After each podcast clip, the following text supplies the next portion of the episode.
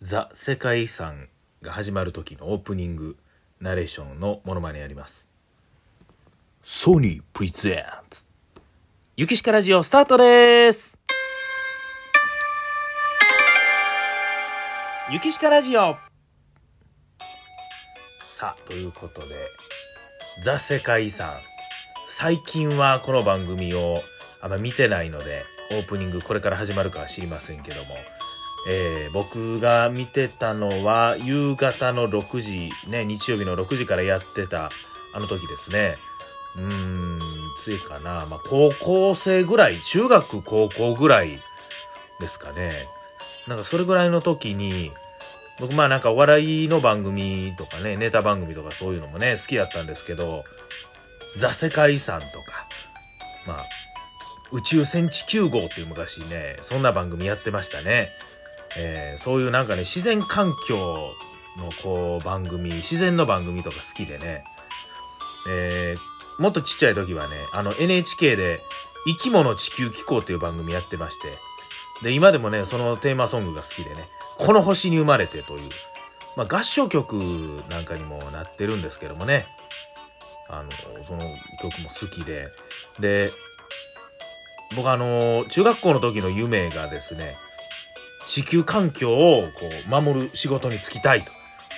まあ、最近でこそね、こう SDGs という言葉とか言われてますけども、まあ、もう地球環境をなんとかしたいという気持ちで、中学生の時に一人で近所、まあ僕は大阪の阪南市に住んでますから、海が近いんですね。で、特に僕の住んでる箱の浦というのは、もう本当にすぐに、もう海も見えますし、もう歩いてすぐ、もう海行けると。えー下、ピチピチビーチというビーチがあって、で、そこはあの、里海公園というね、ちょっと公園があるんですけども、まあすぐ海なんで、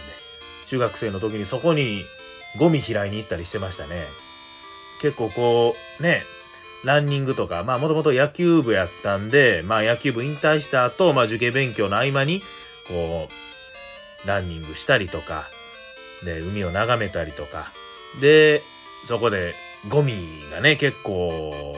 目立ったりしたんで、ゴミを拾うということをしたりとかしてましたね。今日はですね、なんか僕の昔の夢であるこの地球環境に関する話をしたいと思います。まあ、ただ、ね、そんな専門的な知識があるわけじゃないんですけどもね、まあ、なんか昔からこう、自然とかそういうものが好きでして、まあ、生まれ育ったのがね、もう、本当にもう、緑の多い、えーそういう阪南市ですから、阪南市の市の職員の人がこう名札をつけるんですね。で、これ、この名札、まあ、あの、学校の先生もつけるんで、まあ僕もつけてたんですけど、その上のところに一言書いてるんですね。名前の上に、Love Nature。ね。自然を愛するという風に書いてるんですね。まあ、阪南市に住んでて、もう自然愛さんかったらもう何を愛するねんっていうぐらい、まあ、自然の多い阪南市ですけども、で、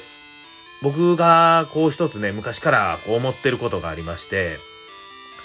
えーなんで景色、自然の景色を見て人間は綺麗やと思うのか。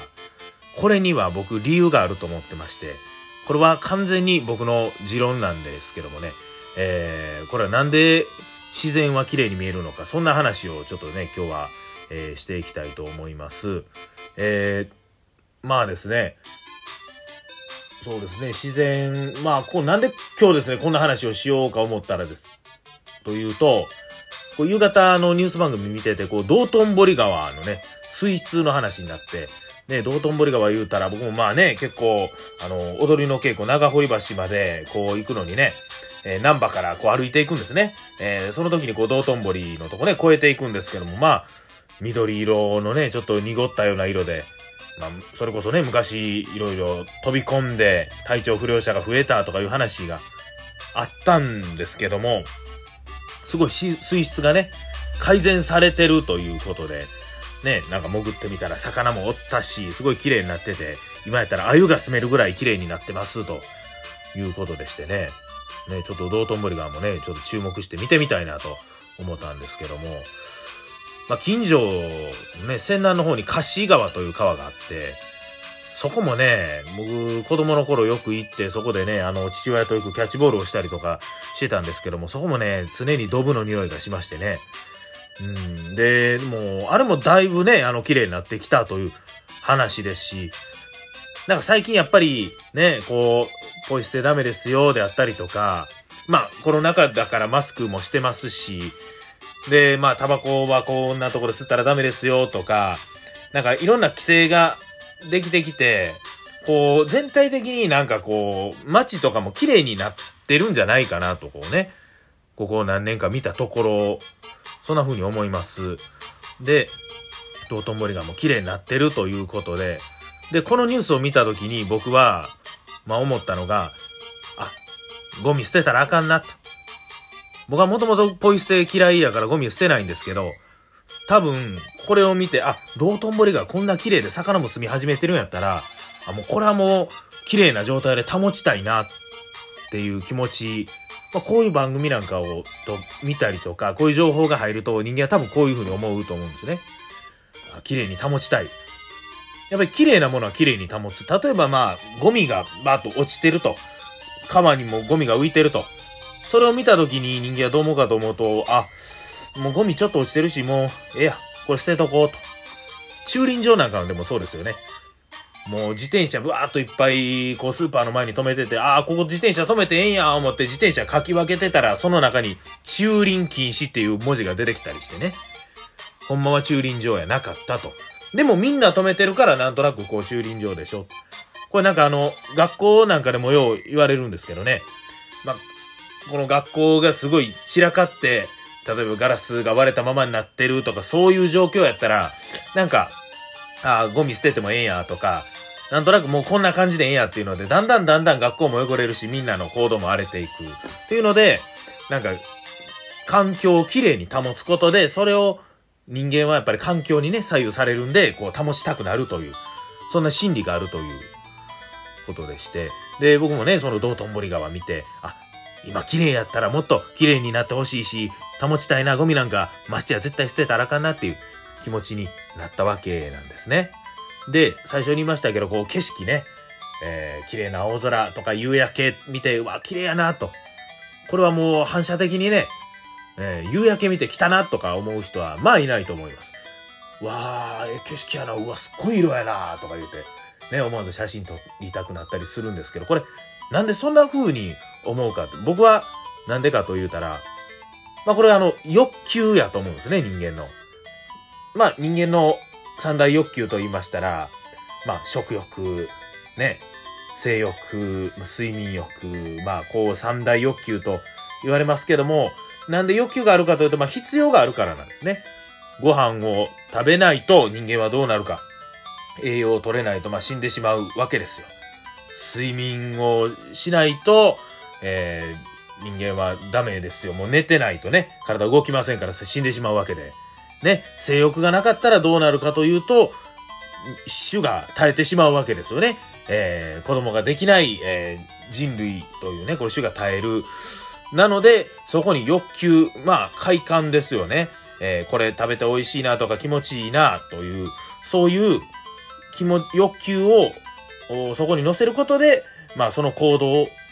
を人間すると。ご飯を食べるという行動をね、例えばご飯やったらご飯を食べるという行動を自然に取るように人間の体というのはなってるわけなんですね。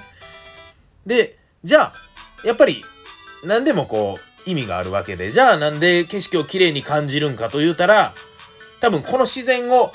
守らなあかんものやから綺麗に感じる。綺麗なものはやっぱり壊したくないですから。綺麗に感じるということは、この環境を壊してはいけないということがあるから、それに付随する欲求が景色綺麗なんやと僕は思います。ね。この環境、例えばまあ綺麗な景色、緑、これがなくなっていくと結局どうなるかというと自分に返ってくる人間に返ってきて人間が滅んでしまうからこれは守っていかなあかんっていう本能があるんかなと僕は思っております。やっぱりこの地球で生きてる生き物ですからね。で、やっぱりこう、食事をするっていうのもそうですよね。人間の生き物を、こう、まあ、お肉を食べる牛であったりとか、野菜、キャベツであったらね、キャベツの命をいただいてるという、何かしらの命をいただきながら、こう、地球で過ごしてるわけですけども、で、この中に命じゃないものが2つあるんですね。それ何かというと、塩と水なんですよ。塩と水。ただこの塩と水って人間にとって必要不可欠なんですね。これなんで生き物、口にするものって全部生き物やのになんで塩と水だけ生き物ちゃうんやろ？あと思ったら、海なんですね。海水、水と塩。人間が地球で生きてる以上は、だからこの地球のエキスですよね。地球のもうほとんどは海ですから、この塩分と水分。そしてそこに暮らす生き物。これを体に取り入れ続けることで、人間は生きていく。まあなんかこう、ね、そんなことを結構僕よく中学校の時考えてました。なんで景色綺麗に見えんのかなと思ったら、やっぱりこの環境、地球を守ることが人間に必要やから、これを綺麗っていう風に人間は認識するように、システムがそういうね、あの、プログラミングされてるんやと。ね。えー、で、人間はこう、ご飯を食べて、こうね、生きていくけども、生き物じゃないものも取る。それは水と塩で、それは海水であり、母なる海である自分、やっぱり地球の、なんかいろいろね、こう今の時代、スマホであったりとか、いろんなインターネットが発達したりとか、いろいろ進んでますけど、結局、